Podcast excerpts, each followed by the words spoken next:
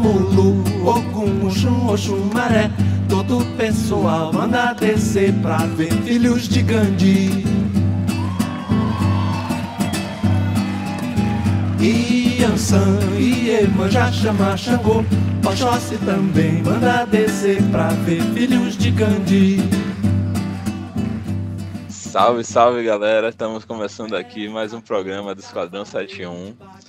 Hoje a mesa aqui está composta, tá, tá pequena. Luiz e Alexandro, daqui a pouco cada um vai falar. Nós estamos aí conversando nosso programa de número 69 e nós vamos iniciar aí com Filhos de Gandhi. Alexandre, você que escolheu a música, nos dê essa honra aí, por que essa música? Rapaz, acho que quem acompanha a gente aqui, quem ouve, sabe o quanto, tanto eu como Edgar, né, gosta de Caetano e Gil aí. Essa versão é uma versão cantada por Caetano e Gil ao vivo. E hoje, 30 de janeiro, é aniversário da morte de Gandhi. E ele foi um pacifista, uma pessoa. Caralho, foi longe evoluída. pacifista, uma pessoa evoluída, uma pessoa que pregou, né, conseguiu, né, a, a a independência da Índia em relação a, ao Reino Unido, pregando a paz, né, sem guerra. Então, uma justa homenagem a ele aí, que deu nome também aos Filhos de Gandhi, né, que é um, um dos blocos mais tradicionais do Carnaval de Salvador, que foi criado um ano depois da morte dele. Né? Então, fica aí a, o registro do aniversário da morte de Gandhi e um recado aí, porque que a gente está precisando hoje dentro do Bahia é paz. Né? O Bahia precisa hoje de tranquilidade e paz. E a torcida hoje quer guerra. E a gente precisa de tranquilidade. O clube ganhou ontem, o clube ganhou do, do, do Doce Mel no meio de semana, vai jogar agora contra o Vitória. Enquanto a gente viver essa guerra, tanto interna como externa dentro do clube, a gente não vai para canto algum. Luiz, o que, que você tem a falar aí? Tem alguma, alguma pólvora para jogar aí nessa guerra ou você vai dar uma apaziguada também? Rapaz, o homem tá revoltado aí, hein? Pois é. É, eu tô. Quem tá Eu pregando paz a também. paz tá revoltado? Eu tô pregando a paz, eu tô revoltado. Oxi, Você acha que Gandhi não tava revoltado com o Império Britânico também, não? Vamos lá. Ó, b- Bora focar no futebol. Eu tô, eu tô na paz. Inclusive, eu vou logo dizendo aqui que tô carregando aqui o, o poder de empolgação. Não vou, não vou largar agora porque tá muito precoce ainda. Não querer zicar nada, mas se preparem aí porque muito em breve, se, se, se continuar assim, eu vou empolgar. A gente apareceu aqui de surpresa, o meu tio. O meu tio deu uma das graças aí. Saudações tricolores. Os senhores estavam brigando aí, aí quis participar da resenha. Só vem assim, né? E aí, meu tio, qual- qual é o seu destaque aí? Rapaz, o Bahia tá entre reformulações, rescisões e é, é, aume- aumento de contrato, né? Esse elenco tá sendo. tá dando uma, uma cara aí, né? Saídas, chegadas, renovações. Acho que é um pouco do que, do que se esperava até, né? O Bertani falou isso na entrevista e tá acontecendo. Um triunfo importante aí contra o Campinense. Acho que já dá um pouco da cara do que o Guto Ferreira espera desse time. Bom, só pra contextualizar, meu tio é Edgar Neto aí, né? Tá com, gen- tá com, a, com a gente agora. Os gêmeos deixaram, 59 e 88. E falando aí da, da- Boa. de- dessa fala dele aí, é- essa renovação a gente teve uma muito importante e que tem voltado a, a se destacar, igual já se destacou uma vez, que é Marco Antônio. Bahia renovou essa semana o vínculo dele até o fim de 2024. E o que que vocês acham disso? Já deu um- uma queimadinha em minha língua, porque antes dele voltar, eu, eu tava naquele time de, de quem achava que nem precisava voltar, que se desse pra vender, vendia.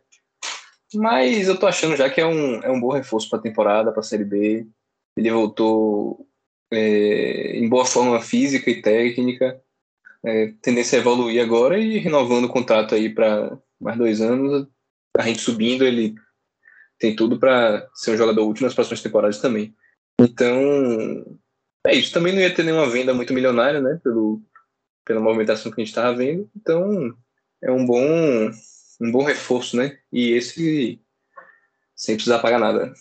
Rapaz, Marco Antônio, a gente não pode deixar de, de de lembrar né, que Marco Antônio foi destaque na campanha do campeão brasileiro da Série B do ano passado. Né? Então, apesar de da nossa memória com ele aqui no Bahia de momentos de altos e baixos, e geralmente o momento baixo é o que fica mais registrado, ele é um jogador que ele tem qualidade, sempre demonstrou qualidade, entretanto, o que pecava muito era a parte física, né? Roger já tinha dado declarações nesse sentido, quando ele saiu do Bahia, né? É, quando o Marco Antônio saiu do Bahia, né? Roger ali pouco antes tinha dado algumas declarações a respeito disso, e antes de, de Roger, né, o próprio Anderson também já tinha, foi quem solicitou a contratação dele pelo Botafogo. Anderson já tinha também falado. Então, se ele conseguir focar, manter né, a, a parte física, que é importante, entender que ele é um atleta, ele vai, ele tem potencial, ele é um bom jogador, ele tem qualidade, jogou bem essas duas partidas, apesar de não ter conseguido jogar a partida toda, mas é normal início de temporada, né, pegando ritmo ainda, jogou muito bem ontem foi, participou de lances importantes, né? Participou do. fez um gol, fez o primeiro gol e teve outros lances importantes de finalização e de jogada. É um jogador importante, é um jogador que tem muito a acrescentar. E o que o Luigi falou, né? É aquele reforço que vem sem custo, né? Porque já estava no elenco, já estava no, no clube, apenas reintegrado. Eu gostei da renovação dele, espero que ele consiga demonstrar no Bahia o que ele demonstrou no Botafogo. Se ele jogar no Bahia esse ano, o que ele jogou no Botafogo, já está suficiente. Marco Antônio é essa questão, essa questão física que sempre me deixa um pouquinho preocupado quando ele sente alguma coisa no, no contato do, de jogo, alguma falta, alguma entrada, porque o desandar ali do, de Marco Antônio na primeira passagem ali do Bahia foi justamente depois de uma lesão, se não me engano, na Copa do Nordeste, né? Mas prossiga aí, Edgar. Não, só complementando né, a fala de Alexandre e de, de Luiz, Igão. Ele foi um dos jogadores assim, que, tipo, que foram bem acionados naquele segundo turno de 2019 com o Roger. Ele foi um jogador que foi até um pouco decisivo assim, naquela fase que o Beck começou a desandar. O Roger colocou ele né, em campo ele conseguiu ser aquele jogador que dava ponto pro time, sabe? É um jogador que eu gosto bastante, ele tem uma boa finalização, um jogador que no Botafogo ali na ponta direita, né, no ano passado, na temporada do passado, ele foi bem, bem, bem decisivo assim pro acesso. É, acho que tem tudo para, acho que foi bom para ele, foi bom até inclusive o Bahia, né, ele ter ido. Acho que às vezes é bom você dar uma mudança de áreas assim e voltar um pouco mais focado, né, mais profissional, vamos dizer assim. Acho que para a carreira dele foi importante. Acho que tem tudo assim para ajudar bastante o Bahia nessa temporada, assim, sabe? Bom, já que a gente falou aqui de Marco Antônio, vamos falar desses dois últimos jogos em que ele teve um, um papel assim, um desempenho bom, pelo menos ao, ao meu ver.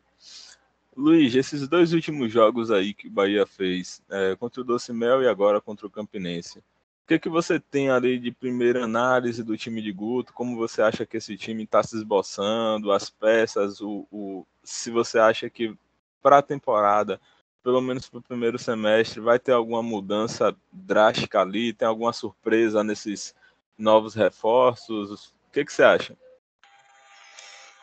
Vamos lá, eu acho que para o primeiro semestre, assim, até para a primeira rodada da Série B, o time é esse mesmo, né? O, o elenco é esse mesmo. Talvez alguma outra mudança, até não, não voltou ainda, mas vai ser isso.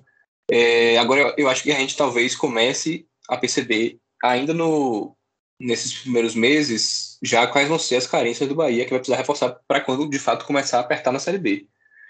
É, e minha primeira impressão é que possivelmente essa carência vai ser no, no setor do meio campo.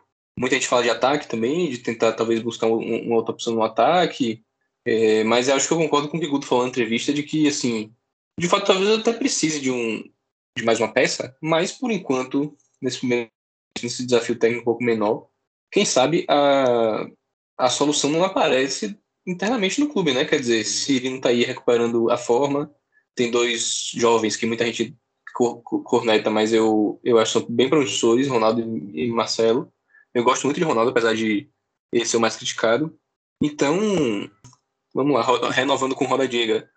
Com Raio já não sei, mas renovando com Roda Diga. É, talvez esses meninos aí pegando maior ritmo, maior é, qualidade de jogo e, e seguindo voltando, quem sabe esse setor não, não fica já mais encaminhado, mais solucionado, sem precisar de muitos reforços.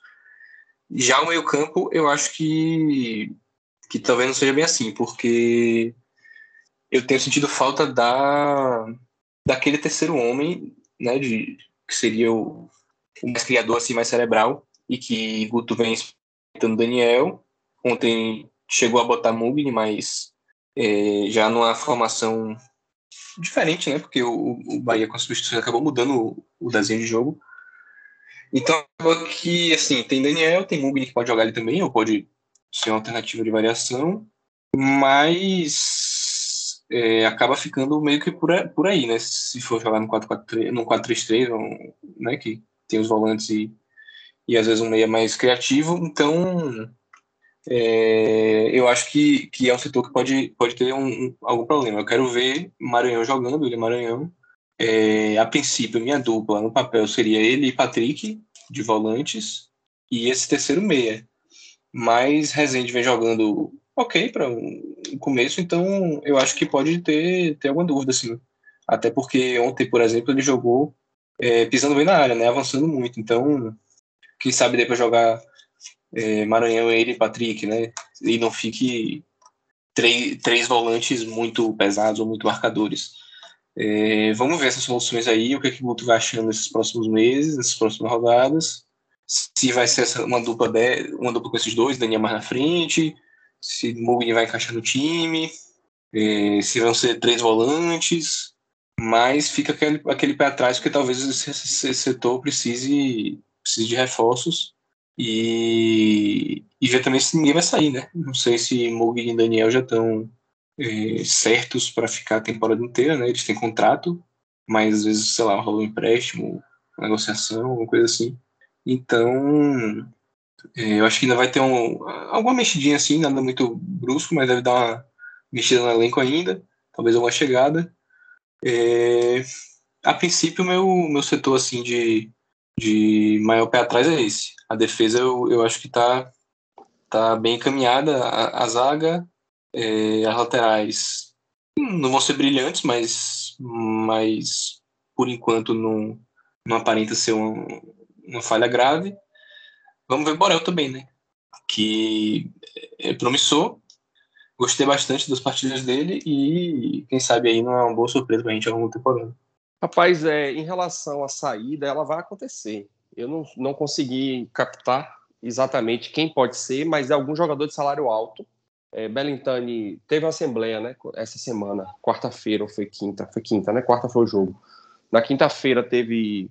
Tiveram duas assembleias, eu não sei se foi na da quinta ou da sexta. É, a da quinta, uma foi para poder formar a comissão que vai analisar o estudo da SAF dentro do Bahia, e é importante também destacar isso, né, que não é para fazer SAF, a comissão é para estudar o assunto, né? Eu acho que gente, isso cabe a gente falar sobre esse assunto um pouco mais lá na frente. E depois teve uma assembleia para a, diretoria executiva né, apresentar o planejamento do ano para o conselho. Né? Essa, essa reunião é ordinária foi aprovada na última mudança estatutária no início da na assembleia do início do ano. É, a partir de agora, a partir desse ano, até dia 31 de janeiro, a diretoria executiva tem que apresentar para o Conselho o planejamento. E Belintani foi muito claro que a folha do Bahia hoje ainda está acima da folha da Série B, da folha que o Bahia planejou para o ano.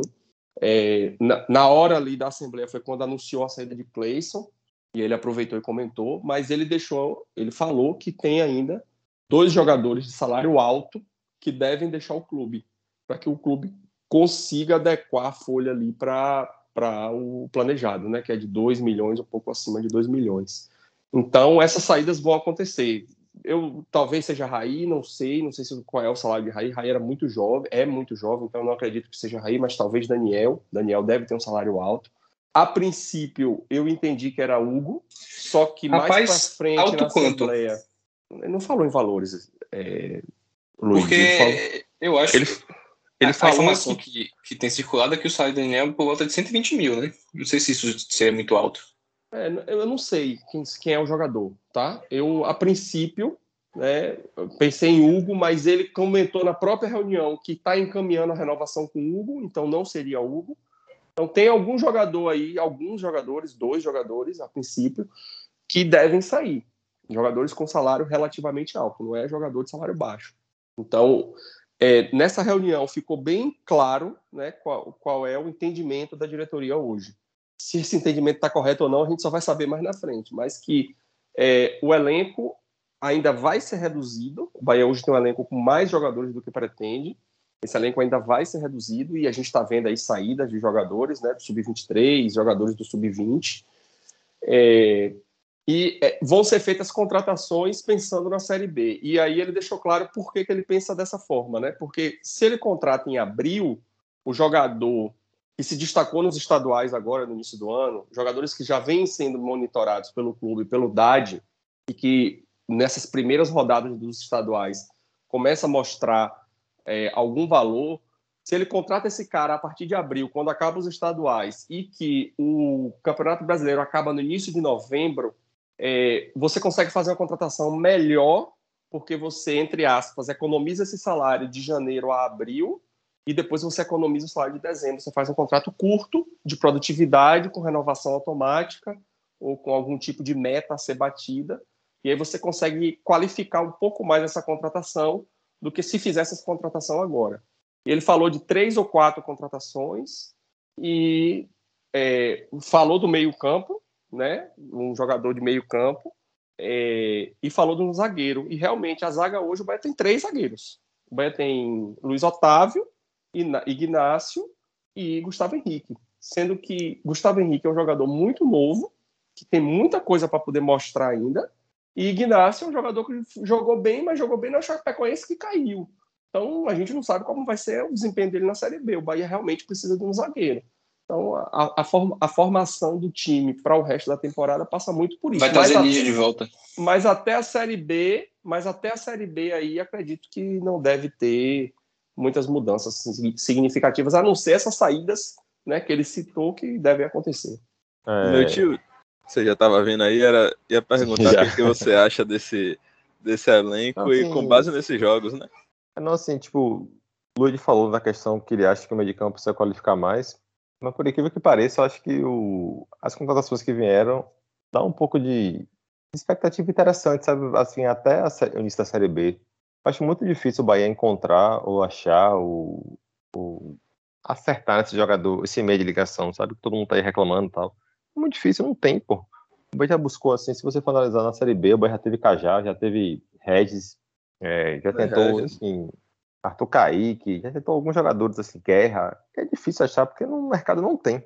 Então, eu acho muito difícil, assim, se você, até pra Série B, você conseguir achar esse jogador aí de ligação, é, fazendo esse exercício de, tentar decifrar quais são esses dois jogadores que o Bahia pode mandar embora, eu só vejo o Daniel e o outro eu nem vejo, assim, sabe? Acho muito difícil, a não ser que tenha uma proposta muito recusável para a Roda Liga sair, mas acho que o Bahia ter, teria que tentar é, renovar com ele, sabe? Um jogador que você vê que, tipo, já puxando até pro, pro jogo né, contra o Campinense, é um jogador diferenciado, né? O gol que ele fez de falta, eu só lembro, assim, daquela distância de Lima Sergipano fazer gol daquele jeito, sabe? E é que ele bateu com. Não foi nem com tanta força, assim, foi bem colocado, assim, um lance, porra, um golaço. Acho difícil, assim, você abrir mão, tentar abrir mão de um jogador como esse, porque dá ponto e a tendência é que ajude o Bahia a subir. Né? A não ser que seja um valor muito acima do que o Bahia possa pagar, mas acho que valeria, enfim, o esforço e tal. Ou, algum, algum jogador que possa sair, eu vejo como o Daniel, assim, Daniel, nesses dois jogos aí que ele jogou né, contra o na Copa do Nordeste no Campeonato Baiano, acho que ele foi um pouco abaixo. É, logicamente que é muito cedo para você fazer qualquer tipo de análise né, mais aprofundada, mas como ele já veio da temporada passada, ele já tinha perdido a posição para o Rodriguinho, pode ser ele um jogador né, que o Bahia possa abrir mão e tal. Um jogador, Edgar, que ficou claro né, na fala de, de Belintani, dois jogadores né, que devem sair do Bahia, é Lucas Araújo, né, ele fez uma fala até muito dura sobre é. Lucas Araújo, né, mas também não, podcast, né? é, está postado lá no nosso perfil. É, mas Lucas Araújo não deve ter salário alto. Mas o outro é Ruiz. Ele falou que Ruiz não faz parte do planejamento de Guto, do que Guto pensa, né, como ideia de time, que o Bahia tem conversas avançadas para o Ruiz com alguns times e o empresário de Ruiz está empenhado em achar essa solução, mas que Guto também tem ciência já dada pela diretoria de que se o Bahia não conseguir uma boa proposta para a saída de Ruiz, ele vai ter que arranjar um jeito de botar Ruiz para jogar. Porque é um ativo do clube, é um jogador que está no elenco, é um jogador muito. Ah. E aí vem a parte muito esforçado, dedicado. É um jogador que não fez corpo mole em momento algum, mesmo sendo criticado, mesmo sendo escanteado. Ele está aí demonstrando vontade de, de querer mostrar né, o, o trabalho dele. É um cara que já mostrou valor no cerro. Então, assim, a primeira ideia é tira ele, ele vai sair se achar uma boa oportunidade. Tá se caminhando para isso, mas se não achar, Guto vai ter que dar um jeito de botar ele para jogar. É boa oportunidade ler essa, né? Pagar o salário integral, né? Eu penso assim, né? Tipo, alguém que pague o que Rapaz, Bahia... no caso de Ruiz, é assim, é, o Bahia talvez queira recuperar até uma parte do investimento, entendeu? Porque o Bahia comprou ele, comprou ele é, parcelado, né? O Bahia tem parcelas a pagar o Cerro. Talvez a procura seja por alguém que, que assuma daqui para frente. Entendi. É, é, na saída de, de, de Clayson, o Belintani falou uma coisa bem interessante, né? Que é aquela coisa de você realizar a perda, velho. Tem um momento que você melhor você realizar a perda do que você tentar ficar recuperando. E foi o que aconteceu com o Clayson. Né? O Bahia internalizou, ó, erramos, vamos a, adotar aqui, que, vamos aceitar que a gente perdeu. E aí tem uma coisa muito interessante. A fala dele falou em 2 milhões e 700 mil. Não sei por que ninguém do conselho questionou ele quanto a esse valor. Ninguém. Ele falou isso duas vezes e ninguém questionou se realmente porque, foi 2 milhões e 700 na, mil. Na, quando o Bahia anunciou ele, foi 4 milhões e alguma coisa, não foi isso? É, mas acontece que essas compras, às vezes, elas estão parceladas. Capixaba ali no meio, né? Alguma coisa é, assim. É, tem, tem, é muito complexo entender essas negociações. Negociação de futebol é muito difícil, velho. É um negócio assim, primeiro, porque não fica tudo muito claro, né? Então, mas assim, o Bahia aceitou, realizou a perda de, de Cleison e bola para frente, entendeu? Então, com o Ruiz, é, me parece que a ideia não é essa. Com o Ruiz, parece que o Bahia quer, é, beleza, realizar a perda até agora, aceitar, mas não ter perdas futuras, que seria, por exemplo, continuar pagando as parcelas para o Cerro, entendeu? Então tem que, não sei. Eu, acho que Ruiz é um desses que está nessa conta dele, e Ruiz não deve ser um jogador de salário baixo. O de Ruiz aí deve ser mais de 100 mil, entendeu? Então, se vamos ver como é que vai desenrolar. Nós que temos agora dois jogos aí, né? Aqui na Bahia.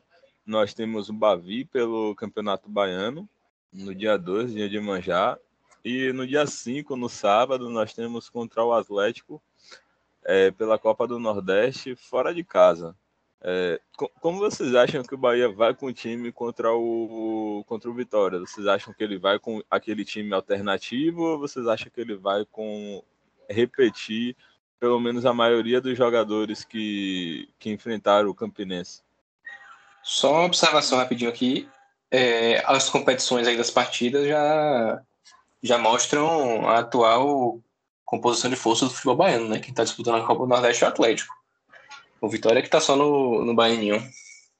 Nós, nós temos dois jogos essa semana, importantíssimos. O clássico baiano na Copa do Nordeste e um jogo contra o Vitória no estadual. Mas vocês iriam é, com, com, o time eu... principal, entre aspas, né? O time titular. eu acho que Guto vai com o principal. Eu acho que vale discussão. Bavi, ele vai, ele vai com o principal. Ele teve uma briga lá, o pau comeu lá no grupo. Acho que ele vale a pena a gente é, colocar aqui, né, sobre o que a gente acha do campeonato estadual e Copa do Nordeste. Né? É, eu lembro que a Alexandre falou, né, que já, já falou, inclusive aqui no Pod, né, que é um erro o Baiano ter mantido o time de transição. Também acho. E de, e de disputar o Baiano com esse time. Né? Eu acho que até ele, ele, criticou a postura do Bahia, mas acho que até a própria fala de Belitani que ele trouxe aqui com relação a a redução da folha, acho que explica um pouco, né, porque ele não manteve. O Bahia hoje tem, tem uma folha, né, acima do que o planejado, então acho que ficaria difícil manter o time de transição pelo próprio erro que a diretoria teve, né, em ter alguns jogadores aí que não renderam esperado e que foram caros, então. Mas já que o com que tem, eu acho que o Bahia poderia fazer o, o que o Guto está fazendo, tipo assim, algumas posições, sabe? O Bahia, é, Guto ele já, por exemplo, a lateral direita do jogo contra o, o lado direito do Bahia, né, da, defensivo. Contra o Docimel já foi diferente do, do Campinense, né? Ele já foi com Borel, já foi com Ignácio. O meio que é mais difícil de mudar, porque o Bahia realmente não tem muitas peças, né? Tipo, é, sei, Maranhão ainda não, não, não pôde estrear. Se ele tiver condição, acho que no Bavi seria interessante ele já jogar, pra, até para dar um pouco de cancha e tal, um pouco de ritmo de jogo. Acho que ele vai ter que tentar fazer assim, velho. Tipo assim, é, ele tá tentando colocar, rodar muito, né? Ruiz e. O Ruiz, perdão, é, Ian e, e Ronaldo. Acho que ele vai tentar fazer isso. Tipo, quem tiver com, um pouco mais de condição, joga. E aí, mesclar um pouquinho. E no jogo seguinte ele faz essas mudanças aí. Eu acho que eu penso nisso, assim, tipo, se Borel não tiver condição, acho que ele vai com o Jonathan no Bavi. É, enfim, pode botar, pode botar Gustavo Henrique de volta, ou até mesmo tirar Luiz Otávio e botar Ignacio e, e, e Gustavo Henrique. Né? Na esquerda ele pode até tem Djalma, acho que dificilmente Bahia vai jogar, né? Bahia deve estar para ser negociado porque não joga. Também teve a questão da Covid, segundo as fontes do clube, né, do oficial do Bahia, ele sentiu bastante, né, Guto Ferreira até falou isso em entrevista, né, ele sentiu bastante a Covid, então pode ser que ele esteja com processo mais de recuperação. Acho que ele vai tentar colocar isso, vai tentar mesclar, e quem tiver melhor condição vai pro jogo, né, é um clássico que eu acho que se você ganha, é, o moral eleva, né, a semana até pro jogo seguinte, né, contra o Atlético. São dois jogos fora de casa, mas são dois jogos de viagens curtas, né, o máximo é Lagoense, 100 km. Acho que ele vai tentar colocar, vai tentar mesclar como ele tá fazendo aí. Até porque não tem time titular reserva ainda, né? É isso, velho. É aquela coisa. Eu acho que nossa discussão principal lá permeou no, na questão de ah, tinha que ter botado um catado de jogador para jogar contra o Doce Mel. E aí foi minha discordância. É, assim, a opção do clube foi por não ter o time de transição. Ok, não tem o time de transição. Então tem que botar o time titular para jogar. Tem que botar os melhores jogadores nas melhores condições. Eu não estou dizendo que tem que fazer loucura. Por exemplo, é, teve jogador que precisou jogar o jogo todo ontem. Não é para pegar esse jogador e botar contra o Vitória. Entendeu? Então, é o que Guto falou, e Guto tem esse entendimento muito bom. Né? Na, na fala dele, ele falou: olha, na lateral direita, no, no contra o Docimel, eu coloquei Djalma. Ele usou até uma, uma. virou até um, um meme ali, né? Empurrou até onde pôde em Djalma. Depois tirou, botou Borel. Aí botou Borel agora no jogo contra o, o o Campinense empurrou até onde pôde, aí colocou de Jalma no, no, no segundo tempo. E aí, um, uma coisa interessante. Jonathan. Desculpa, Jonathan. E uma coisa interessante: no primeiro jogo, né, Borel entrou no lugar de Jonathan, deu passe pro gol. E nesse da agora, é, Jonathan que deu o passe pro, de, de Cirino, foi um passe muito bom, lá da zaga, quase na cabeça da área. Deu um passe para Cirino fazer o terceiro gol. Então é isso aí, velho, que tem que fazer, entendeu? Não dá para você pegar três jogadores do sub-20, três jogadores que era sub-23, mais três reservas do titular e botar para jogar um jogo, pô. Não é um time. Não existe fazer um catado de jogador e botar para jogar. Tem que botar um time. Se o Bahia assumisse hoje a postura, vou botar o sub-20 para jogar o Campeonato Baiano, eu ia defender, entendeu? Porque tá botando um time para jogar o Campeonato Baiano. Mas o que não dá é para ficar botando amontoado de jogador em campo que nem treina junto para poder jogar. E aí sendo o Bavi, tem um peso maior. Porque, por mais que a gente ignore a importância do campeonato estadual, e para mim o campeonato estadual tem valor nenhum, zero, zero. Hoje o campeonato estadual tem valor zero. Nem valor sentimental existe, da minha parte, com o campeonato estadual. No momento atual do clube, perder um Bavi vai ser chato. Vai ser apurrinhação, vai ser perturbação, vai ser um, um pandemônio, né?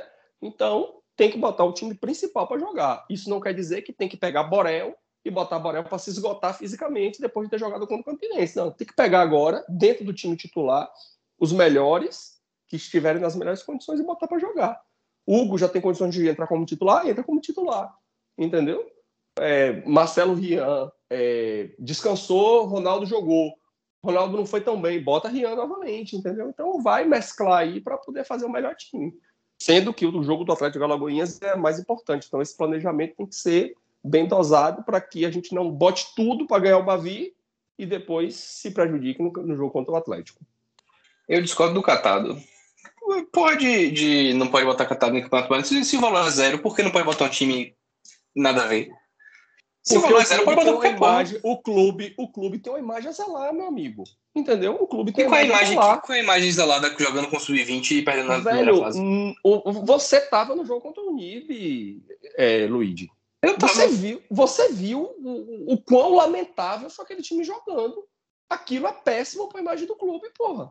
Entendeu? Jogar com desequilibrado. sub-20 e cair na primeira fase, isso é a mesma coisa. mas você tá botando um time para jogar e você compreende que aquele time treinou, aquele time é um time de categoria inferior, fisicamente eles vão perder para os profissionais. Johnny fez gol hoje, pô. Jones que a gente citou aqui no jogo da. Johnny jogou hoje contra o Atlético de Alagoinhas, com 36 anos de idade, tá fazendo gol. Entendeu? Jones vai ter vantagem em cima do menino do sub-20 por experiência, por, por, por mais imposição física, qualquer coisa que seja. Mas é um time que está jogando. Não é pega três ali, cinco ali, quatro aqui, bota para jogar, veste a camisa do Bahia e bota para jogar.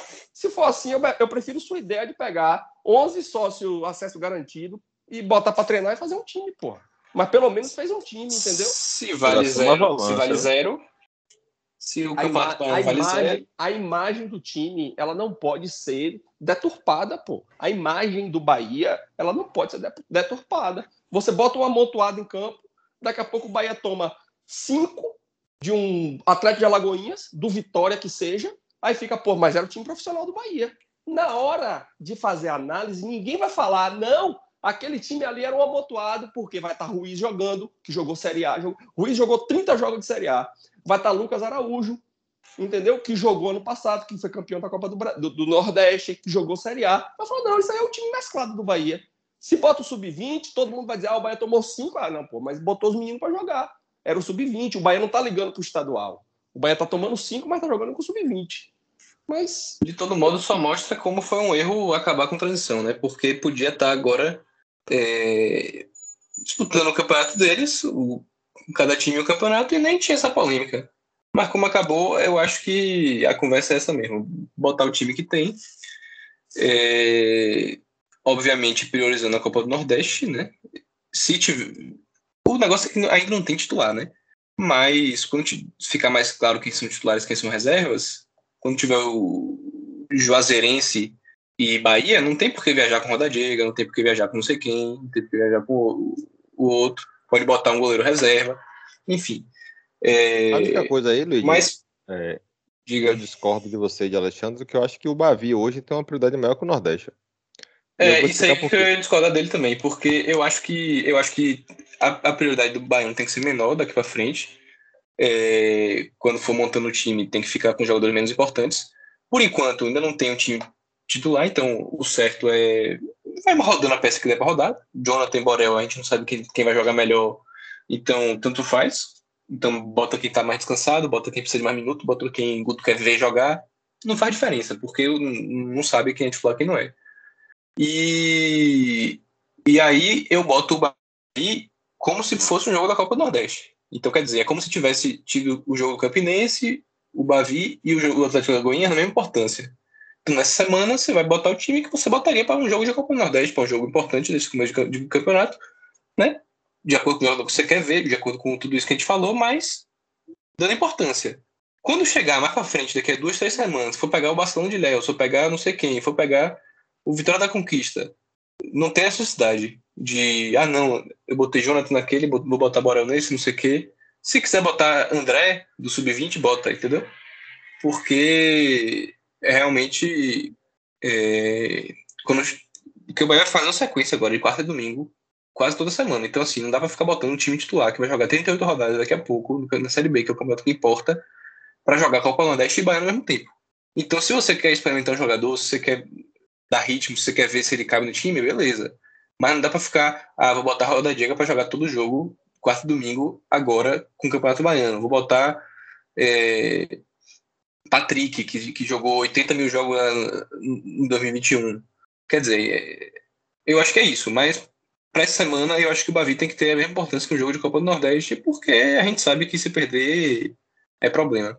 Só para resumir aqui como tá a tabela no Campeonato Baiano, é, o Bahia está em quarto, é, três jogos e cinco pontos. O líder é o Jacuipense com três jogos e nove pontos, ganhou todos. E no grupo B aqui da Copa do Nordeste, nós estamos em primeiro, somente um, jo um jogo, é, três pontos. E vale destacar que os adversários ali, pelo menos é, desse grupo, quem mais é, importa ali a, a, disputa da primeira e segunda colocação seria o Ceará, depois o CRB. O CRB também ganhou um, o único jogo que fez e o Ceará ainda não jogou. É, eu acredito que a gente vai se Joga amanhã o Ceará, né? Isso. Acredito que a gente vai se classificar com facilidade. A, a aflição aí é só saber em que posição para a parte da, da, da de mata-mata, né? Para a gente definir aí como será nossa nosso caminho em busca rumo ao penta. Mas e depois do jogo contra o Atlético, nós temos quarto domingo Barcelona pelo Campeonato Baiano e Globo pela Copa do Nordeste, ambos em casa. Não, só complementando aqui, eu concordo assim com, com o que o Luiz falou no final. Eu acho que essa semana o Bavi é importante para a sequência do, da temporada realmente, assim, tipo, desse, desse, desse período pré-brasileiro. Ganhar um jogo desse, moral eleva, acho que dá uma mudança de áreas assim no clube. A, a torcida tá meio chateada, né, meio de, de bronca com tudo que o Bahia faz. Então, você ganhar o Bavi, eu acho que dá uma amenizada assim no, no... dá uma melhorada, né, no, no clima e tal. Então, acho que essa semana é uma semana que o Bahia deveria priorizar assim o, o que é um campeonato à parte, né? Mesmo com o Vitória na Série C, o Bahia, enfim. Eu acho que também daria tranquilidade pro Bahia no Baiano. É, até que já dá uma encaminhada boa, assim, para classificação e tal. E aí a Copa do Nordeste, você ainda tem rodadas, né, na frente. Eu falo nem para recuperar, porque eu acho que o jogo contra o de Alagoas também é um jogo bem acessível. É um jogo que você tem uma viagem curta, como eu já falei antes. Então dá um jogo, é um jogo acessível. Você tem um desgaste menor de viagem. Acho que vale a pena você dar uma focada aí e colocar quem tiver de melhor, né? Acho que o Bavi, você, assim, enfim, acho que o Guto tá conseguindo dar um rodízio interessante no elenco, assim, nesse início de temporada, né? Nas laterais, como eu já falei e tal. Então acho que dá para essa semana aí dar uma priorizada. E aí, se você encaminha a, a, a classificação do Baiano, você dá para dar uma segurada no Baiano e focar mais na Copa do Nordeste, né? Que acho que nessa primeira parte da temporada é o principal. A tabela, ela ajuda bastante o Bahia. Isso a gente já tinha conversado lá naquele primeiro programa, né? Porque vai fazer dois jogos agora fora, mas são dois jogos muito próximos, e depois faz dois jogos em casa contra dois adversários relativamente fracos. Então, dá para, dentro de um planejamento bem feito, forçar um pouco agora para aliviar um pouco mais na frente, né? Você fazer um jogo dentro de casa contra o Globo, pô, é, é tranquilo demais, entendeu? E aí depois o Bahia vai ter uma lacuna muito grande de campeonato baiano, né? Então, dá para poder fazer aí um planejamento bem feito. Se conseguir ganhar do Vitória da Atlético Alagoinhas, tranquilidade para a sequência dos dois campeonatos. Bom, finalizando aqui essa, essa parte mais dentro de campo, mais focada dentro de campo, nós tivemos, como foi citado aqui, a reunião para estabelecer a comissão que vai estudar o SAF para o Bahia. Eu gostaria de ouvir de Alexandre aí a, a opinião dele sobre essa comissão e como foi formada a comissão, né? Explicar para a galera, não sei se todo mundo está por dentro, mas explicar como foi o processo de seleção do, do, dos membros dessa comissão e sua opinião sobre, sobre a forma como foi montada. Rapaz, é, teve assembleia né, na, na quinta-feira e, e foi montada, né, foi tirada ali a comissão, e eu tenho algumas observações para poder fazer. É, a primeira é que eu discordo da forma como a comissão foi feita. Né? É, para quem não acompanha a vida política do clube aí, o clube ele tem 10 grupos que formam o conselho. Né? Tiveram 10 chapas na eleição do conselho, essas 10 chapas botaram conselheiros lá dentro. E existe é, como na política nacional, né, acordos partidários, né, maioria, minoria, grupinhos, né, de grupos menores, né, para não, não diminuir a importância, para não ficar parecendo que é coisa ruim, grupos, né, de situação, de oposição, funciona tudo como funciona na política normal. E é, existe uma previsão estatutária, o Estatuto do Bahia ele é bem, bem razoável, assim, ele é, é, é bom, mas ele ainda tem algumas falhas. Existe uma previsão estatutária para a formação das comissões permanentes. O clube tem comissões permanentes, comissão de ética, comissão de patrimônio, uma série de comissões. Comissão financeira, jurídica, para poder analisar se tu, porque é o conselho que faz a legislação do clube, né? O clube funciona de acordo com os regimentos e as, as organizações feitas pelo conselho. É, existe uma previsão para as comissões permanentes, mas para as comissões provisórias não existe uma previsão estatutária. E aí foi feito um acordo de líderes, né? como acontece lá no Congresso, de que para essa comissão seriam é, nomeados sete integrantes, é, e, que é o máximo, né? Isso está previsto também no estatuto, tem que ter no máximo sete integrantes, e seriam é, sete integrantes, um de cada grupo, entre os sete grupos mais votados na eleição do conselho. Então, cada grupo dos sete mais votados indicou um conselheiro e os três menos votados não pôde indicar. Tá, não tem nada de errado, é certo, isso não, isso não foi uma coisa errada, mas do meu ponto de vista, não foi a melhor escolha. Porque essa comissão ela precisa ser uma comissão técnica. Ela tem que ser uma comissão formada por pessoas que entendam do assunto. Eu, como engenheiro, não me sentiria confortável de participar de uma comissão dessa. Eu acho que essa comissão tem que ser formada por advogados, por contadores, com pessoas ligadas à, à área financeira, pessoas que entendam de formação de empresa, de administração, e não por uma pessoa de cada grupo é possível que dentro do, dos três grupos que não, não tiveram pessoas indicadas tenha alguém lá muito estudioso do assunto ou alguém muito relevante nessa área que ficou de fora porque ele não estava entre, os, entre os, um dos grupos mais votados. É, e dentro dos grupos que tinham, que indicaram é, conselheiros, de repente tinha dois num determinado grupo e um dos dois ficou de fora porque tinha que colocar um, um, um outro grupo que talvez não tivesse alguém tão gabaritado para isso. Então, assim, é, a, essa comissão do conselho é muito importante porque foi posta, foi posta em votação é, uma proposta para se fazer as candidaturas individuais e não desse acordo. E o conselho simplesmente, como um trator, passou por cima, porque é aquela coisa, a maioria sempre leva.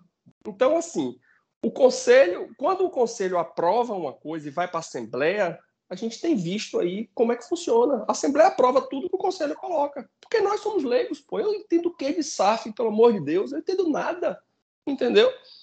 Então, se um conselho traz um parecer de uma comissão formada por sete conselheiros, e esses sete conselheiros indicam uma determinada coisa, quando isso chega no conselho, o conselho aprova, vai aprovar. Você tem sete integrantes dos sete principais grupos do conselho.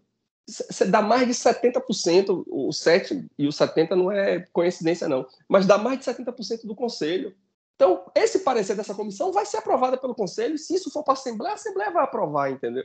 Então, isso me preocupa muito. A forma como foi feita não foi uma escolha técnica. Não estou dizendo que os sete conselheiros que foram indicados não são técnicos, mas podem não ter sido os sete melhores técnicos dentro dos 100 conselheiros para poder participar. Então, foi uma decisão política e vamos torcer para que esses sete conselheiros né, possam fazer uma, uma análise bem feita da, de, dos modelos e das formas e que o parecer deles seja um parecer que seja o melhor para o clube. Porque o que nos resta é, é acreditar que eles vão fazer isso. Porque de resto a gente não tem muito o que fazer. Alessandro, você que está por dentro aí dessa questão da SAF, enfim, você acha que seria interessante para o Bahia aderir? Ou você acha que para um clube como o Bahia, que assim, relativamente é um clube que tem muitas eu... dívidas, mas não no nível tipo de Cruzeiro, Botafogo, né? Que estão, enfim, é. são os dois clubes do tamanho, assim, né, gigantes, que estavam bem afundados. eu, não, eu não tenho opinião formada, velho. Sinceramente, eu não faço a menor ideia, porque, assim, ó, vamos para uma coisa bem clara a SAF para SA não muda basicamente nada. O que mudou, né, essa lei nova que foi criada para a SAF, Sociedade Anônima do Futebol, ela deu alguns benefícios para os clubes que se enquadrarem nela, nessa orientação, nessa ordenação jurídica, e esses benefícios eles tornam os clubes mais atrativos para os investidores. Mas, digamos assim, tecnicamente, na administração do clube, na forma de gerir o clube, na forma de, de atuar dentro do clube. O que foi feito no passado com o Opportunity no Bahia SA e o que pode ser feito agora não muda nada, entendeu? Então, eu não tenho opinião formada, eu não sei o que é que se pensa, o que é que o mercado enxerga de potencial do Bahia, do que pode ser feito com o Bahia. Né? Na época da, do Opportunity, o que é que foi feito? O Opportunity tinha 49%, o Bahia tinha 51%. Então foi dado, não foi dado ao Opportunity o, o, o gerenciamento do clube. Né? O Opportunity não tinha, o Opportunity botava o dinheiro, mas ele não gerenciava. Para fazer isso, o Bahia teve que dar uma garantia para ele. Que garantia foi essa? É a briga que tem hoje na justiça aí, que pode quebrar o Bahia de mais de 100 milhões. Então, é tudo muito assim embrionário, é tudo muito sem a gente saber como é que vai acontecer. Se vai vir um investidor para botar dinheiro e administrar o clube, como é o que Ronaldo está fazendo no Cruzeiro, e qual é a intenção desse investidor, o que é que pode acontecer, ou se vai vir um investidor para poder botar dinheiro e a administração continuar como está. Só que para isso ele vai ter que ter garantia, que garantia é essa, e como é que isso pode acontecer. Então tem muita discussão para rolar. Eu, sinceramente, não tenho opinião formada. Mas eu é, tenho. Assim, acho que os pontos. Olha, depois eu falo. Eu sou, eu sou muito a favor da SAF. Eu quero que aprove logo para eu parar de torcer para essa desgraça, parar de me estressar. Aí eu vou fazer outra coisa da vida, entendeu? Então, por mim, aprova logo essa porra. Nicolas falou a mesma coisa. Rapaz, a gente não vai deixar de torcer, não, velho. E, e assim, eu acho que existem alguns parâmetros, se a gente for avaliar, assim, interessantes para algum alguém que tem interesse em investir, né? O Bahia já consegue fazer venda direto para a Europa, né? Já é um clube que já tem um olhar assim no mercado europeu, até no mercado de venda, né? Não só europeu, até o mercado americano, né? que é, já é venda direta, né? O Bahia não precisa vender jogador, tipo, pelo mercado nacional, pelo mercado nacional vender, por exemplo. O Bahia é um clube que, pô, vem se organizando financeiramente, por mais que tenha tido erro, por mais que o Bahia tenha caído e tal, acho que hoje deve ter o terceiro orçamento aí da Série B, o segundo orçamento da Série B. Né? É um time que se reestruturou e que tem uma torcida gigantesca, velho. Tipo assim, é...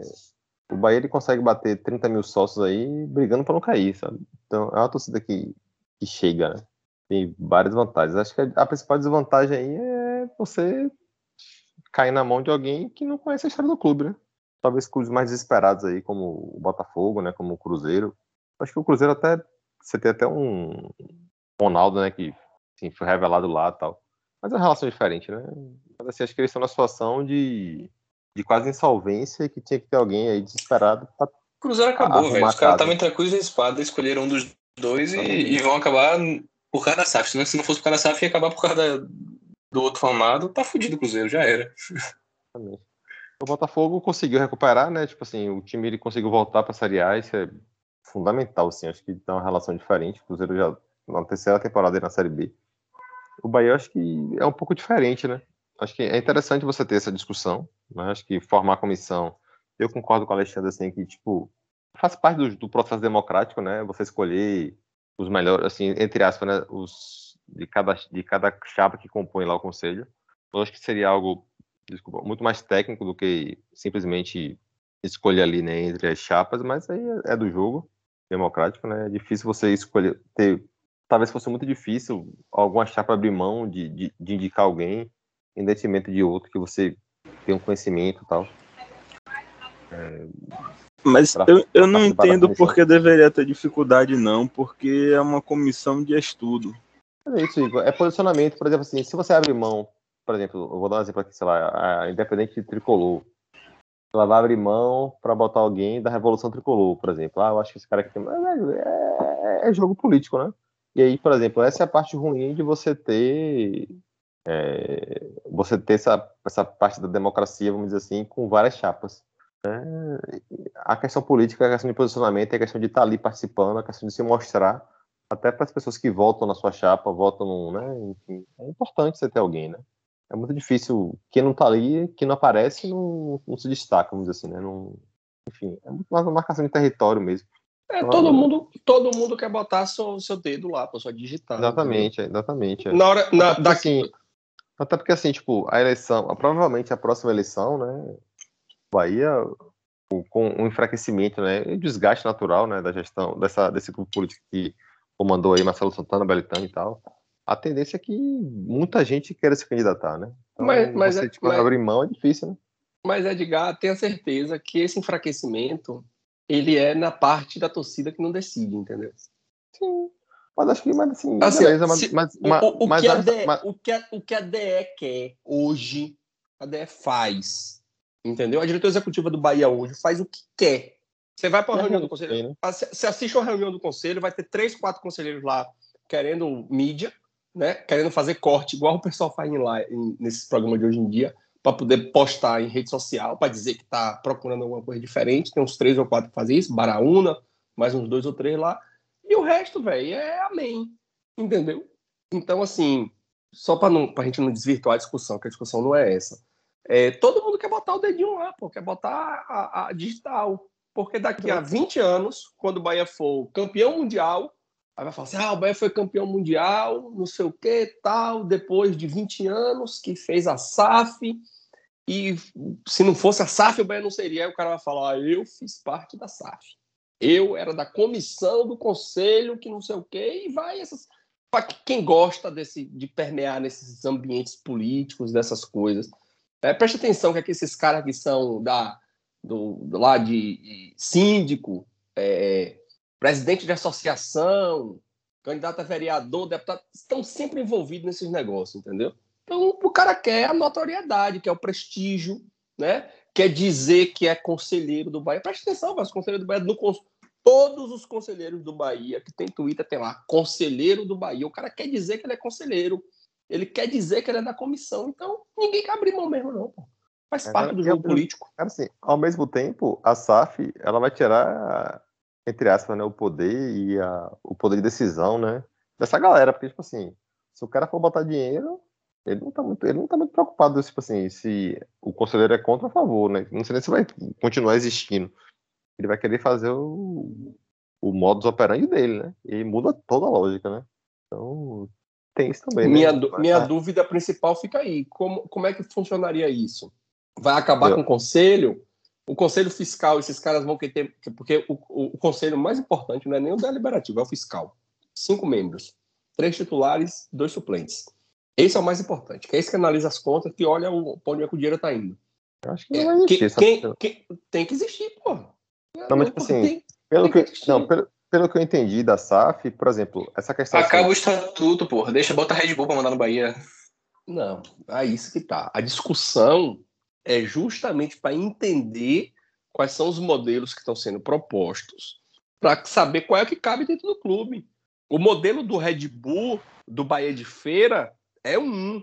O modelo do Cruzeiro é outro. E o do Botafogo é outro diferente. Cada um é de um jeito. Entendeu? Mas, mas de maneira geral, Alexandre, o cara não vai querer botar dinheiro para ficar um conselheiro pentelhando ele, sacou? Tipo assim. Ele, ah, muitos vão querer botar o dinheiro só para ter dinheiro de volta. Só para ter dinheiro rendendo. Tem uns caras aí que não devem deve, deve estar tá nem aí para pra isso. Por exemplo, assim, você pode ter um conselho. Porque, assim, o que eu entendi da SAF, né? Eu vi até é, o Capelo falando, né? por exemplo, você não vai conseguir essa questão, ah, eu quero tirar o Bahia de Salvador, quero jogar o Bahia em Brasília. Isso não existe, porque a lei, ela, esse, esse, a parte, vamos dizer assim, do, do Bahia social, ela tem esse poder de veto. Né? Você não pode mudar, por exemplo, o escudo, você não pode mudar algumas questões. Né? Esse, o, o Bahia social ele pode vetar isso. As outras questões financeiras, eu acho muito difícil poder, sacou? Tipo, o cara pega lá, bota, sei lá, 400 milhões, como foi com o Cruzeiro e com o Botafogo. Ah, eu quero contratar X, eu quero. É, para mim agora não é interessante. É mais interessante tirar o tricular, vender e, e botar um aqui em Salvador. Não sei se ele vai ter poder para fazer isso, sacou? Eu acho muito pouco provável. Então, a, então acho que essas questões, assim, acho que quem, quem botar o dinheiro vai ter o poder de decisão. Em outras questões, como a lei, a própria lei da SAF já disse, você não tem né? Eu, eu acho que eu não sei se pro Bahia, que é um time que assim que conseguiu. É, você não tem porque você não tem um clube social, né? Mas tipo assim, tem clube que não tem torcida, que não tem que não tem muita força na que o cara vai chegar, vai comprar um clube e o, e o clube social vai ser cinco velho careca com cabelo branco é, e ele vai falar, ah, velho, aprova essa porra aí, muda o escudo, bota qualquer porra e, vai fazer. O Bahia não vai não, acontecer porque o Bahia tem lei, um social não, forte. Mas a lei, a lei, sim, é isso. Mas a lei, ela, a lei, ela, tipo assim, ela interessa, protege que o clube, ele não, tipo assim, essa mudança, para ela acontecer, ela precisa do clube sim. Se, se, se lá o, se quem ficar lá no Conselho do Bahia, vamos dizer assim, aprovar, é paciência, mas é, é pouco provável, né? Porque isso aí é questão histórica e tal. A lei, a lei é bem Não, clara. em beleza, mas por exemplo, São Paulo, o conselho do São Paulo é um bocado de velho lá, de 200 Mas anos. questão, tal, né? Tem a questão. Por exemplo, o, o Bragantino, que foi vendido antes da SAF. Os caras não mudaram a cidade. Uhum. Eles continuaram lá, né? Eles mudaram, acho que mudaram até o, o escudo e tal. Mas, enfim, eles não mudaram de cidade, né? Mesmo antes. Tem umas questões assim que, tipo, enfim, tem algumas questões aí que a, a lei, entre aspas, ela protege que isso aconteça. Eu só acho assim, que com relação ao Bahia, eu não sei se a curto prazo vai ser uma escolha interessante.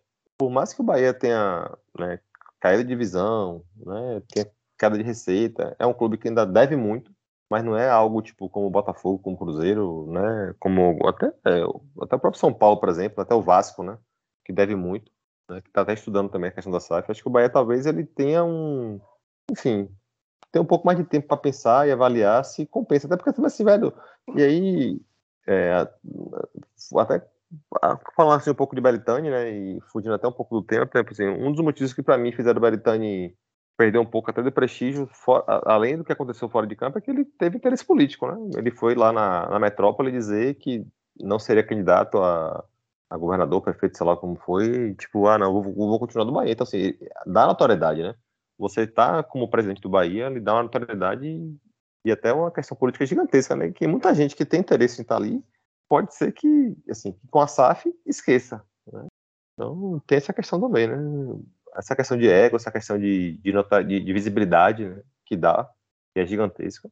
Isso você perde, né? Então Mas- tem que ver também deve- quem, quem comanda lá em Assim, cima, se vai ter interesse que aconteça. Vo- vo- Você tá, tá tendo uma visão do que aconteceu até agora, mas pode existir um modelo diferente. E aí, a comissão da, da, da- do conselho é justamente para estudar quais são todas as possibilidades que eles conseguem enxergar e qual seria a melhor para o Bahia. Então, você pode, por exemplo, criar um- uma, uma divisão dentro do clube, apenas, por exemplo, na divisão de base. E o cara vir, uma, uma empresa, um, um grupo de investidores ou uma pessoa só, investir só na divisão de base. E ele está atrelado só a isso na formação de atleta, entendeu? E não interferir na vida, digamos assim, do clube de primeira divisão, de segunda, de que quer que seja. É, pode existir um, um- um modelo só para o futebol feminino, entendeu? Ou para questões específicas, né? Para determinadas situações. Então, tem, um, vai ter muita, muito chão, muita bola, muita coisa para rolar aí. É, o modelo, por exemplo, do Bragantino no Bahia não, não, não aconteceria, de forma alguma. Vou, vou dar um exemplo até mais próximo da gente, que é até fácil de entender. É, em Feira tem um empresário chamado Jodilton, que é o dono do Bahia de Feira. Ele quis fazer o que ele fez no Bahia de Feira com o Fluminense, porque era um, um time de torcida. No primeiro ano, no segundo ano do trabalho dele lá investindo lá em- no Fluminense, ele simplesmente falou: "Ó, do jeito que tá, para mim não dá, porque os conselheiros, né, e o Fluminense de Feira tem uma vida política ativa igual a do Bahia. Conheço um bocado de conselheiro lá do, do, Bahia de Feira, do Fluminense de Feira, professores meus, amigos tal. Esses caras não deixaram, pô, o cara trabalhar, entendeu? O que foi que ele fez? Tirou o dinheiro dele de dentro do Fluminense, pegou o Bahia de Feira que tava lá fechado, comprou, entre aspas, porque não tinha conselho, não tinha, não tinha nada, tinha zero. Era o time que, que, que Luiz deu como exemplo aí. E aí investiu no Bahia de Feira, pô. Ele é dono do Bahia de Feira. Ele é o presidente, o filho é o presidente do conselho, é a família toda ali que, que manda no Bahia de Feira. O Bahia de Feira, inegavelmente, é um dos maiores clubes do estado hoje, do interior, com estádio. Pô, o estádio do de Feira é bonito pra porra, velho. É uma estrutura de academia, de centro de treinamento, de tudo. Então, esse modelo no Bahia não vinga, entendeu? No Bahia da gente não vinga. Não tem como, entendeu? Então, O modelo do ver. Botafogo já tá ruim. O modelo, eu acho que o modelo do Botafogo no Bahia não, não passaria. A não ser que o Bahia tivesse desesperado, igual o Botafogo estava financeiramente. Um dos pontos que eu acho assim da do modelo do Botafogo, na verdade, da transformação do Botafogo em, em SAF, Botafogo e Cruzeiro, acho que houve um imediat, imediatismo. O Cruzeiro até entendo, porque o Cruzeiro estava numa situação muito pior do que a, a do Botafogo. Tava Mas não, eu acho- velho. Ah, não. O Botafogo tá mais quebrado que o Cruzeiro.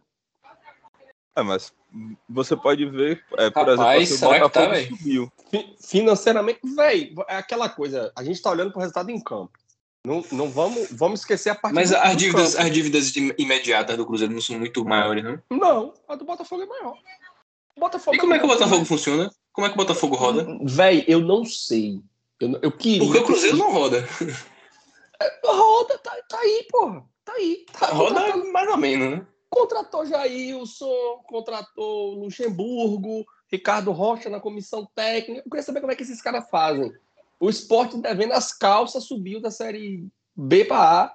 O Bahia atrasou três meses de salário, os caras fizeram greve. Eu queria, eu queria esses dirigentes no Bahia, entendeu? Porque, porra, velho, não sei como é que esses caras fazem. O Botafogo tá quebrado, pô. Quebrado. O Botafogo. Você não queria no Bahia, não, porque esses caras aí fazem essa porra porque tem um contrato secreto que vai aparecer daqui a 10 anos, com dobrando o rombo. Claro que eu não queria, porra. Foi forma, foi forma de, de falar, pô, expressar, né? Já foi, Mas- eu tô botando aqui no grupo já. É, então, assim, velho, o Botafogo não, não passava de maio, pô. Botafogo não tinha condições de chegar em junho, entendeu?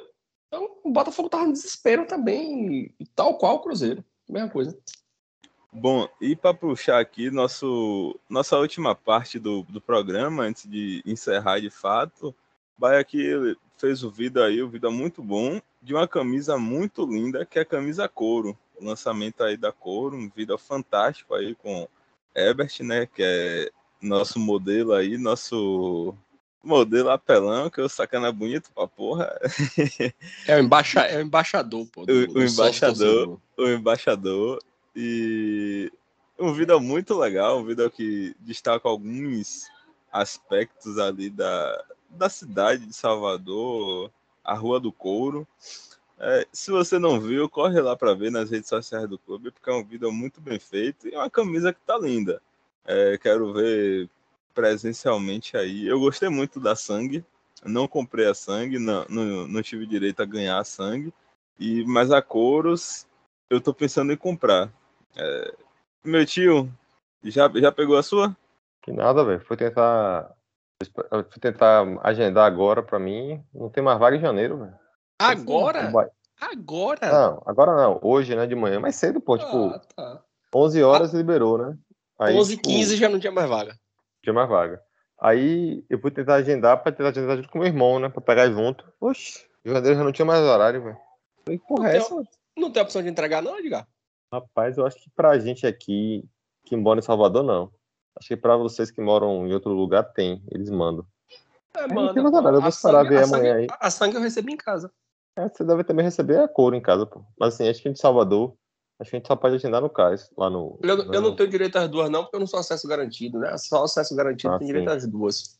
Eu, eu, eu- eu compro, eu compro a segunda agora por 50%, se eu quiser. 100%. É. Aí, porra, vou tentar agendar, não sei, não sei como é que o Bahia vai fazer, não. Você vai abrir algum horário extra aí, ou só em fevereiro. Mas olhei agora em janeiro não tinha mais horário, velho. Falei, porra. A galera tá com. É, é uma camisa Pra- que provavelmente fará mais sucesso do que a Sangue, e a Sangue fez um sucesso retado. É, É, do- todo jogo na Rapaz. Fonte Nova era uma quantidade absurda de, de camisas, é uma camisa muito bonita. E, E- pelo menos no lançamento ali no vídeo, a couro parece ser mais bonita. Velho, isso passa muito pelo que a gente falou um pouquinho atrás dos conselheiros, que querem dizer que são conselheiros, que querem estar. Isso é, é- isso é nosso, isso é do ser humano, entendeu? O cara vai pro estádio com a camisa sangue, ele tá ali marcando território, entendeu? Ele tá dizendo, porque eu sou torcedor, acesso garantido, que tive direito à camisa, que me mantive, porque o cara para ter a camisa hoje, ele teve que se manter sócio durante todo o período da, da, da pandemia. Né? Então, tem toda uma, uma, uma história envolvida em estar vestido com a camisa ali. Né? Então, quando a gente vê ali, logo quando lançou aquela da aquela do, do Sampdoria, né, que o pessoal falava do Sampdoria, aquela remetendo lá em 1934, era só, só via ela no estádio, entendeu? Porque o cara tá ali querendo marcar, porque eu sou sócio. Então, é, faz, faz parte do, do nosso ego, né? Querer mostrar isso também. Além eu da sempre beleza vou com da camisa. camisa da, da sorte. Não, não- é, infelizmente eu não, não tenho esse ego, não. Eu vou com a camisa da sorte. É, essa camisa da a, a de em homenagem a 1934. Acho uma das camisas mais bonitas do, do, do Bahia, das recentes. Só que a gola eu acho horrível. Não sei se vocês têm, a gola eu acho bem desconfortável. Ah, eu acho ok. Inclusive, eu, eu já usei okay. essa, essa azul no, na Fonte Nova. Agora a sangue eu não usei, não, porque eu não gosto de usar camisa nova no estádio, não. Porque daqui a pouco um sacana joga uma camisa, uma, uma cerveja em mim, ou eu esfrego no, numa parede suja, uma escada, uma porra. Eu não gosto de usar camisa nova. Eu achei que você ia falar de, de sorte. Não, não. Se bem que eu tive uma superstição aí na reta final do Brasileirão, que eu fui em seis jogos, usei cada, cada camisa usei em dois jogos, uma porra lá, fiz as contas lá, quase deu certo, mas no final não deu. Ou seja, deu errado.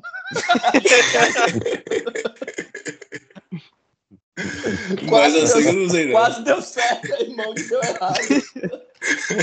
Deu muito errado ali. É, velho, não, esse quase deu certo não existe, não, pô. Deu eu certo, sei. não deu. Ele tava fazendo eu conta aqui no podcast para Libertadores, pô. Eu sei que ele vai estar ouvindo o programa porque ele não ouve a gente. Mas o Bahia caiu por causa de Caio.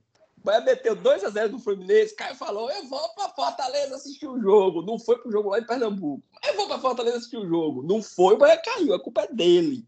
Pois e é, ontem, se o Bahia caísse, a culpa era dele de novo. Porque ele foi fazer graça. Ah, se o Bahia. Se, se, se tivesse vaga para torcedor visitante, eu ia para Campina Grande. Não foi. O Bahia jogou ontem, ele não foi. Então o Bahia caiu por causa de Caio. E por causa de Luiz aí, que fez Rapaz, essa mas a campanha, a campanha em casa foi boa, porra. No, o único jogo que o Bahia perdeu foi, foi o do, o do Atlético Mineiro. Foi justamente o ponto que deu errado a, a matemática das camisas. Fez errado, né? Você não sabe fazer Foi porque eu usei a porra da camisa de Neuhaus nesse dia, velho. Aquela dourada. A, a, tricolor. A tricolor com a, com a linha dourada. Odeio aquela porra dourada. Apro, aproveitando que a gente tá falando de sócio acesso garantido, o Bahia fez uma parceria aí com o Nordeste FC e os sócios, né? Acesso garantido. Acredito que quem nos ouve aqui já tem a ciência disso, mas deixar aqui registrado. Sócio acesso garantido tem acesso ao Nordeste FC de graça. É só entrar lá no site do Nordeste FC, vai no, na abazinha de assinatura, desce até o final da página. Lá tem uma parte assim, né? Clubes. Aí você clica nessa parte, clica no, no escudo do Bahia, bota seu CPF e fica aí com a assinatura do Nordeste FC até o final do campeonato por conta do acesso garantido.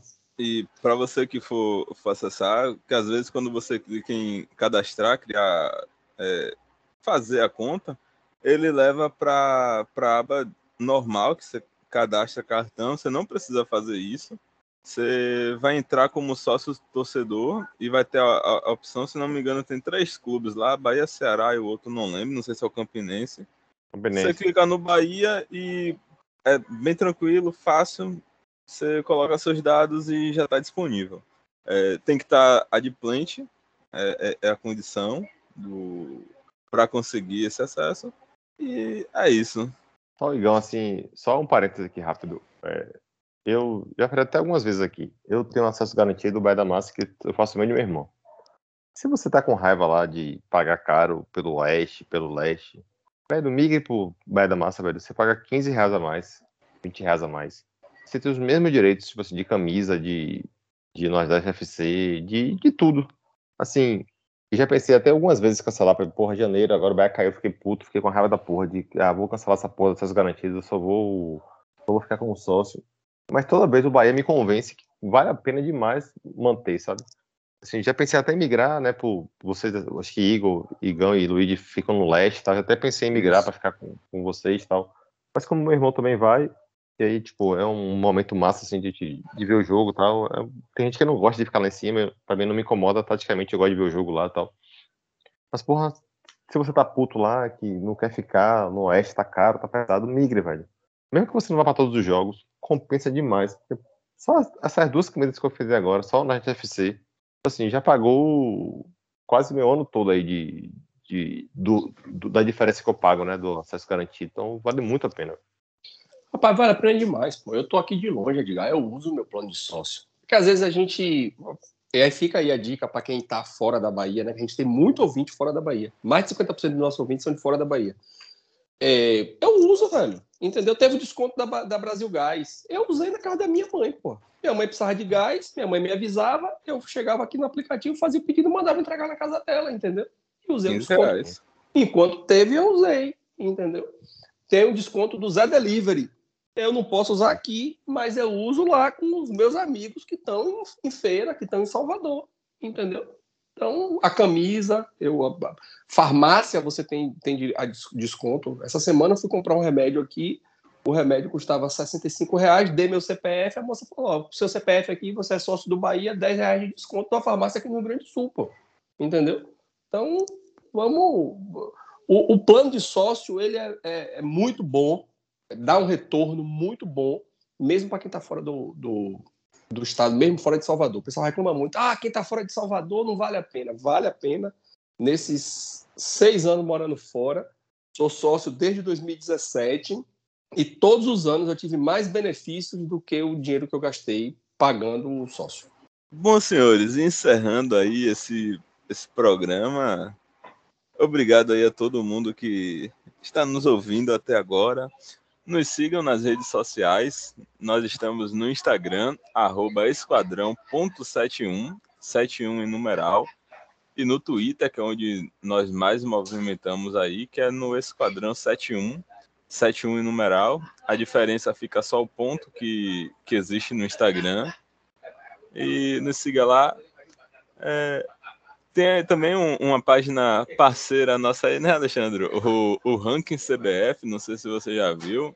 É, é de Alexandre, tem um site, faz uma projeção da, da, do ranking do CBF e tá tendo um sorteio. Corre lá na uma camisa oficial do seu time do coração, time brasileiro. É, corre lá é na. Só entrar lá, é só entrar lá, rankingcbf.com barra sorteio e concorrer a uma camisa. E eu faço, né, além, o, o cerne principal do site é o ranking da CBF, mas eu faço várias coisas para ir para movimentar o site, né, para poder acompanhar.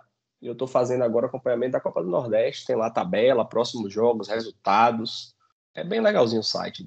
Deem lá essa moral para mim.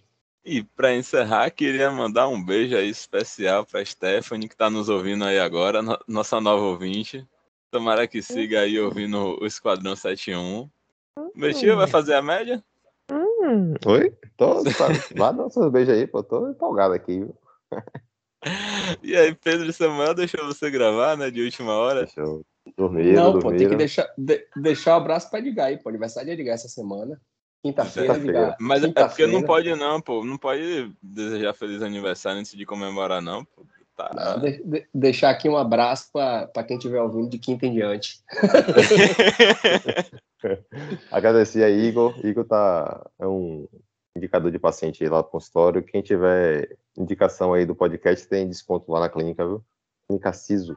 Pois Valeu, é, Igor, aí, aí nosso... Inclusive, a pessoa gostou muito do atendimento vai fazer o, o, vai seguir aí fazendo atendimento lá na CISO e corram lá, galera. Chega lá, fala que é ouvinte do Esquadrão 71 Edgar se vira para dar desconto. Dou sim. Só não vou indicar Luiz aqui, que, porra, indicar Luiz é foda, velho. porra, é o quê, velho? Tomei de graça aí. Nunca é de graça. Rapaz, é de graça. Depois de uma vida, o bicho falou que é praticamente um social média, velho. No Ele meio da lá... reunião, assim, a gente lutando para ver como ia fazer para dar uma ajeitada nas artes do, do podcast. Aí, não, pô, eu faço isso. É minha profissão. Você sabe que não é não, né? Eu tava sacaneando. É, mas você sabe. Você Pô, sabe eu sei mais ou menos, velho. Eu não sou não, especialista. Ficou muito né? bom, mas ficou bom, ficou bom. Além de descobridor de bandeira de país, ele é social média. É, Sheldon, Sheldon Cooper. É, e Luigi tem uns jeitos assim de Sheldon, velho. É. Vamos embora que esse, esse lereado aqui, depois do tchau, já, já vai quase uns 15 minutos. Beleza, galera. Então aí, um abraço, até a próxima. Valeu. Valeu, galera. Valeu.